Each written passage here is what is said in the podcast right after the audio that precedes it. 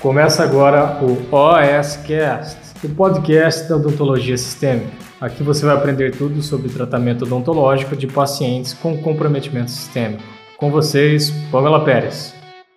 E aí, Doc, tudo bem com você? Estamos aqui inaugurando nosso cenário novo e para inaugurar o cenário novo, o que que eu fiz? Eu selecionei algumas perguntas, que às vezes a dúvida desse colega pode ser a sua dúvida e a gente vai tentar responder aqui com todo carinho. E se você é novo no canal, não se esquece de se inscrever aqui embaixo, dá aquela força. E vamos lá então para a primeira pergunta. A Maria Laura perguntou o seguinte: supondo que a paciente usasse há mais tempo bisfosfato bisfosfonato, eu poderia prescrever uma carta para o médico pedindo para que suspendesse a medicação por um determinado período antes da extração? Se sim, você saberia dizer quanto tempo levaria até toda a medicação ser eliminada completamente do organismo? Excelente pergunta, Maria. Bom, aí é o seguinte: toda vez que a gente fala de bifosfonato ou do denosumab, todos esses são medicamentos antirreabsortivos. Serão medicamentos que vão ser usados por pacientes com osteoporose osteoporose, com osteopenia, com uma alteração óssea importante, ou também ali coadjuvante no tratamento de pacientes com tumores ósseos, neoplasias ósseas. E aí, cada vez que a gente fala nessas medicações, na verdade, ainda existe algumas controvérsias, ainda existe muito estudo sendo realizado sobre isso. Ainda não dá para assim bater o martelo exatamente quando se tem essa ideia de eliminação completa desse medicamento, né? Esses medicamentos eles são biocumulativos, então ao longo dos anos isso vai se acumulando na estrutura óssea. Será que existe um risco do meu paciente ter uma osteonecrose em consequência tanto dessa medicação como de um procedimento invasivo, né? Olha só, em 2009 a Associação Americana de Cirurgia Bucomaxilofacial, ela colocou lá um, guideline que falava assim: para você fazer uma exodontia, você tem que suspender esses medicamentos três meses antes e manter três meses depois da exodontia. Só que isso mais ou menos caiu por terra em 2011, quando a mesma instituição aí colocou, publicou um outro guideline que dizia o seguinte: se o paciente usa um bifosfonato do tipo oral e ele está usando há menos de dois anos, não há por que você suspender a medicação para fazer uma exodontia. E só para acrescentar, Doc, quando a gente pensa em medicamentos antirreabsortivos, a gente tem uma variedade, desde aqueles que são que têm uma, uma potência menor, aqueles que são muito mais potentes. Geralmente, os pacientes que fazem medicação via oral, né, um tipo de como bifosfonatos, enfim, esses medicamentos são menos potentes, digamos assim, do que aqueles feitos via venosa, né, intravenosa, ou por exemplo, o paciente oncológico tá fazendo uso dessas medicações. E aí, Maria, se eu puder te dar assim uma certeza, sabe, uma certeza já que a literatura traz pra gente, é que a chance de um paciente desenvolver osteonecrose, que relacionada, né, ao uso de um medicamento antirreabsortivo é muito maior quando a gente tem um foco de infecção odontológica. Quando a gente controla foco de infecção, a chance desse paciente ter alguma complicação pelo uso desses medicamentos é bem menor. Tá legal? Muito boa pergunta. Segunda pergunta é da Flávia. Ela fala assim: Bom dia, Pamela, tudo bem? Tenho um paciente com mielodisplasia e vai ser submetido a transplante halogênico de medula óssea. No entanto, preciso fazer uma exodontia no dente 27 por se tratar de um resto radicular. Mas as plaquetas estão em 17 mil. Ok, isso é bem baixo, certo, Doc? E não sobem nem com transfusão. Acha seguro eu fazer exodontia no leito, fazendo transfusão de plaqueta 30 minutos antes do procedimento e usando agentes hemostáticos locais? Sugere alguma abordagem diferente? Bom, Flávia, eu concordo com você que controle de foco de infecção vai ser sempre a nossa prioridade quando a gente pensa num paciente que está fazendo um tratamento oncohematológico. Mas, na minha opinião, é importante você pensar primeiro, bom, esse procedimento ele é eletivo ou ele é emergencial? Porque se ele é emergencial, a gente não tem muito o que fazer. Controle de foco de infecção, controle de, de dor é prioridade, então não tem muito como a gente fugir disso. A gente vai ter que resolver, vai ter que fazer a exo dessa raiz radicular. Agora, se é um procedimento eletivo, acompanhe esse paciente, vê o histórico dele, vê se ele tá piorando, se ele tá melhorando, em que fase do tratamento ele tá. Porque durante todo o tratamento oncológico, né? Isso é muito variável. Então pode ser que o paciente esteja naquele momento com a plaqueta muito baixa, mas daqui a alguns dias isso melhore, ok? Agora, quanto à sua conduta aí de fazer transfusão sanguínea, é o que está indicado segundo a literatura. Um paciente com plaqueta abaixo de 50 mil, para fazer uma extração odontológica, uma extração dental, a gente tem sim que fazer transfusão de plaqueta e plasma. Só que isso deve ser feito no ambiente hospitalar. No seu caso é mais fácil, né? Pelo que você está me falando aqui, você já trabalha no ambiente hospitalar. Então, se for para eu te dar uma super dica assim, eu diria que seguro nunca é seguro. A gente adequa o nosso manejo para tentar fazer aquele procedimento com o menor risco possível para o paciente. Então, dizer que é seguro, ainda mais aqui com 17 mil plaquetas, lógico que o risco de sangramento desse paciente é muito alto, mas você tá no ambiente certo. Se tem um ambiente mais do que adequado para você fazer isso, é no ambiente hospitalar. Então, ali você tá com a equipe multi, você tá com o médico, você conversa com ele, você faz a transfusão de plaqueta, de plasma. Dentro do hospital, os nossos limites, eles ficam maiores, né? É diferente de quando a gente atende um paciente desse no consultório odontológico em hipótese alguma. Mas no ambiente hospitalar, a gente tem recursos, nos permite sim tratar esse paciente, minimizando o máximo de risco possível. Ok? Terceira pergunta é da Valkyria. Oi, é, sou dentista residente em uma UTI, porém o hospital não tem muitos recursos em odonto. Infelizmente, não temos preceptor. Poxa, isso, isso é complicado. Infelizmente, algumas residências do país ainda têm essa dificuldade. Eu recebo bastante isso. Mas nos esforçamos para fazer o melhor para os nossos pacientes. Parabéns, Valkyria, é isso aí. Gostaria de ver com você a respeito do manejo em casos de morte encefálica e o que devemos considerar como critério para adequação do meio bucal. Sinceramente, Valkyria, eu não tenho nenhuma experiência com morte encefálica. Mas quando você me mandou essa pergunta, eu fiquei muito curiosa. E aí eu pesquisei, fui atrás de algum artigo, algum guideline que explicasse se realmente o que, que o dentista pode fazer atuando num paciente com morte encefálica. O paciente estava internado, estava em coma, teve a morte encefálica, vai para uma, uma provável doação de órgãos ali. E aí eu encontrei um artigo que fala como é a avaliação e preparação desse paciente com morte encefálica para serem doados os órgãos deles. E olha só que interessante. Para esse paciente ser candidato à doação de órgãos, ele passa por uma bateria de exames. Então ele tem que ser confirmado a morte encefálica, mas também é feito várias outras avaliações. Por exemplo, exame hematológico para ver hemograma, plaqueta desse paciente, ver eletrólito, se é um paciente que vai ser um doador de pulmão,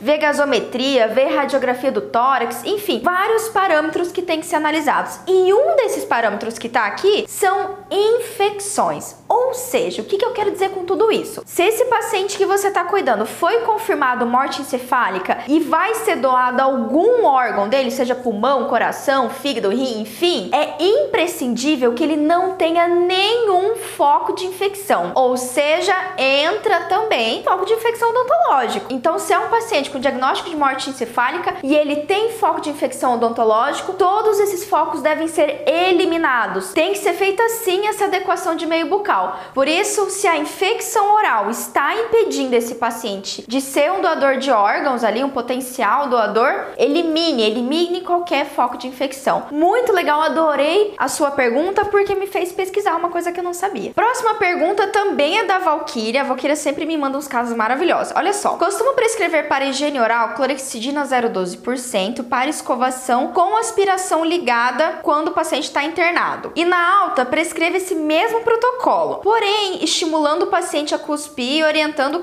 a cabeça reclinada para reduzir a ingestão de saliva e afim. Isso porque aqui temos muito, muitos pacientes com traqueostomia. O que você acha dessa abordagem? Tem alguma outra orientação? Valkyria, a clorexidina 012 ainda é o padrão ouro para higiene geral de pacientes internados em ambiente hospitalar. Quanto à sua abordagem, a principal coisa que você tem que ter em mente é a seguinte: se é um paciente que está inconsciente, com certeza a higiene oral tem que ser feita por uma terceira pessoa e tem que ser realizada a aspiração. Por quê? Como esse paciente está em coma, está inconsciente, ele não está conseguindo ali deglutir ou mesmo tamponar a região de traqueia de forma adequada. Então tem o risco de aspiração e fazer uma pneumonia durante a higiene oral. Agora, se é um paciente traqueostomizado, mas ele está acordado, consciente, com certeza vale muito a pena. A gente tem que fazer essas orientações de higiene, cabeceira elevada, deixar o paciente sentado, como você já citou aqui mas a minha sugestão é você discutir o caso com uma fono. Se tem uma fono no seu hospital, conversa com ela para ela reabilitar esse paciente, especialmente porque esses pacientes estão num quadro de disfagia assim logo depois que sai da UTI. Ainda mais se é longa permanente, ficou entubado, enfim. Caso não tenha um fono aí no hospital, oriente a família a procurar um fonoaudiólogo assim que o familiar sair de alta, né, para realmente ter essa reabilitação, porque a reabilitação ali da disfagia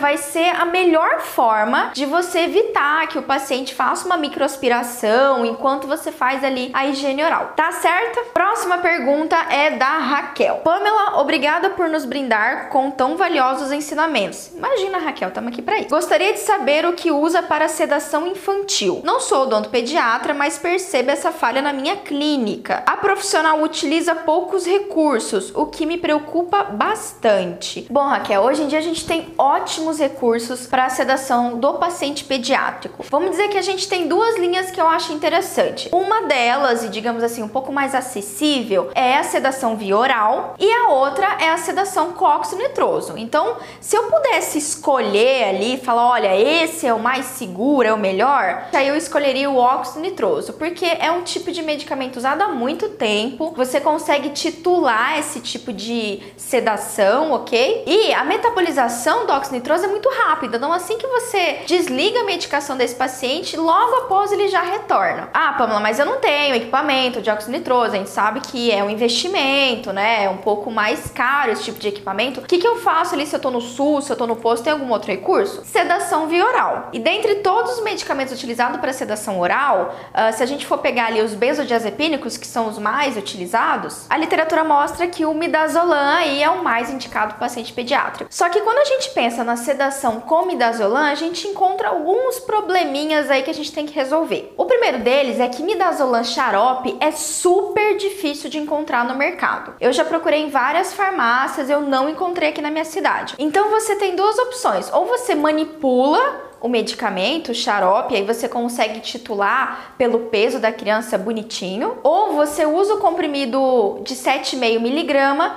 mas a criança tem que ter pelo menos 15 quilos, porque a posologia do midazolam é 0,5 miligramas por quilo de peso, então a criança tem que ter pelo menos 15 quilos para você usar um comprimido de 7,5 miligramas. Pamela, não tem óxido nitroso, não quero utilizar um benzodiazepínico, tem algum outro recurso? Sim, tem, você pode utilizar um floral, você pode usar a homeopatia, tem vários outros recursos aí que você pode tomar e aquela boa e velha atrocedação, né? Você tentar acalmar e relaxar a criança. Sexta pergunta é do Rabelo. Eu não sei qual é o nome dele, mas tá Rabelo. Pamela, qual sua conduta de atendimento com pacientes diagnosticados com hipotiroidismo e descompensados? Rabelo, ótima pergunta, mas aí tem muitos fatores envolvidos, tá? A gente precisa saber mais informações desse paciente. Primeiramente, assim, quanto tempo tem esse diagnóstico, quais medicamentos esse paciente toma. Você falou que ele está descompensado, mas descompensado como, né? Que parâmetros você avaliou desse paciente? Você conferiu exames de sangue ali, os hormônios específicos do paciente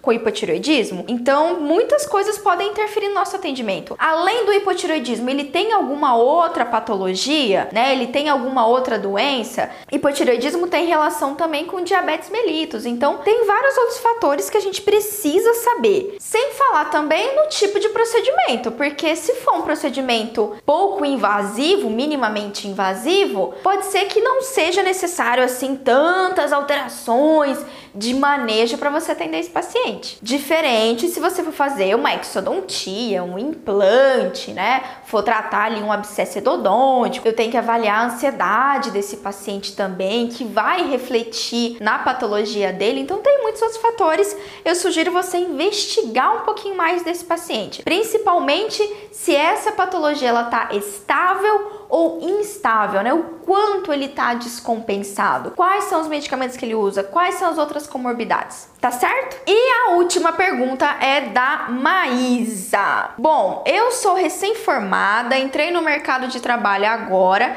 e tenho um problema que, me que está me atrapalhando muito no trabalho e me deixando um pouco desgostosa do meu próprio potencial. Poxa, Maísa, vamos lá. Não consigo anestesiar o alveolar inferior de modo algum. Não sei se devido às falhas eu peguei um trauma ou bloqueio, mas tenho evitado ao máximo fazer exodontia de molar inferior por esse motivo. Isso é normal? Acontece com outros profissionais que não tiveram muito contato prático com cirurgia na graduação? Sei as técnicas, sei os pontos de punção, mas nunca, nunca consigo anestesiar. Poxa, Maísa, ó, a primeira coisa que eu posso te falar é que isso é completamente normal. Ainda mais quando a gente acabou de se formar, acabou de sair da faculdade. Não sei realmente como foi na sua graduação, se vocês, se você fez várias exodontias, né, treinou várias vezes o bloqueio ali do alveolar, do alveolar inferior, mas se não for o caso, realmente é passível isso acontecer. Outra coisa importante que você tem que saber é que se você estivesse utilizando uma técnica realmente precisa, correta, provavelmente você não estaria tendo dificuldade nessa anestesia. Mas não se sente mal, porque assim, quando a gente pensa na anestesia do alveolar inferior, tem muitas coisas aí que não vão nos ajudar, desde a anatomia do paciente, desde a escolha do seu anestésico e da técnica propriamente dita que você usa. Quer uma dica boa? Investe num bom livro de técnicas anestésicas.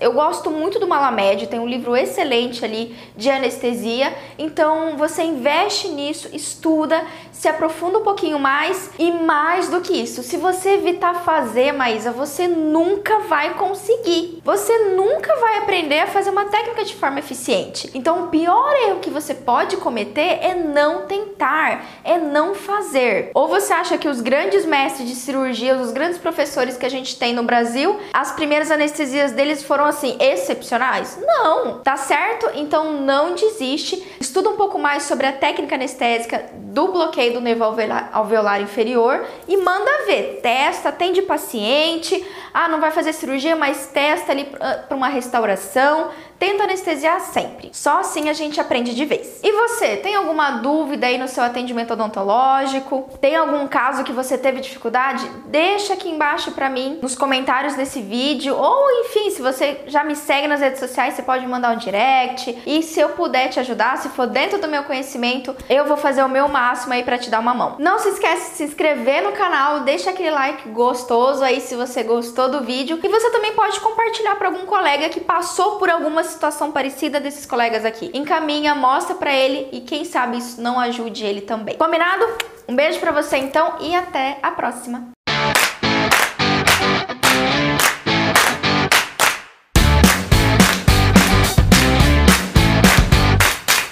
Você ouviu o OSCast, o podcast da odontologia sistêmica. Se você gostou desse episódio, tem muito mais nas nossas redes sociais. Siga-nos no Instagram, arroba Pamela P. Pérez, e no nosso canal do YouTube, Pamela Pérez. A gente se vê na próxima. Um abraço, até mais.